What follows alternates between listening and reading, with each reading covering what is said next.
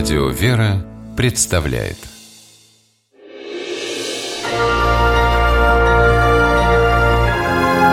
Герои моего времени.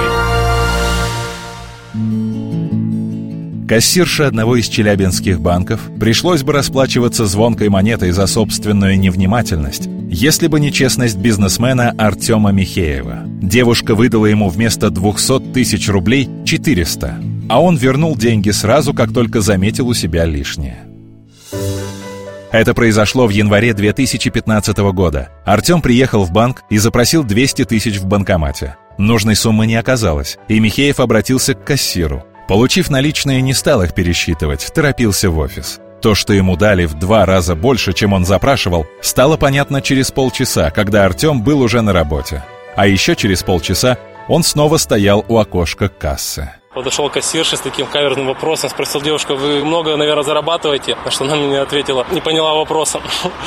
Не стал ее мучить, говорю, вот деньги, посмотрите, какую сумму вы мне должны были дать. Девушка пересчитала, поняла, что ошиблась, извинилась.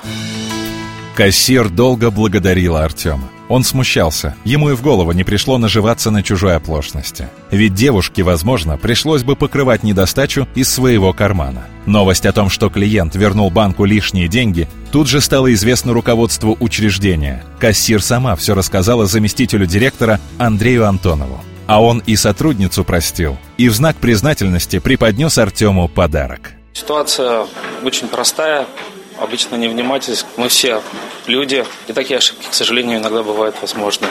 Очень приятно, что сегодня в такое сложное, неоднозначное время Артем в своих действиях руководствовался простыми человеческими принципами.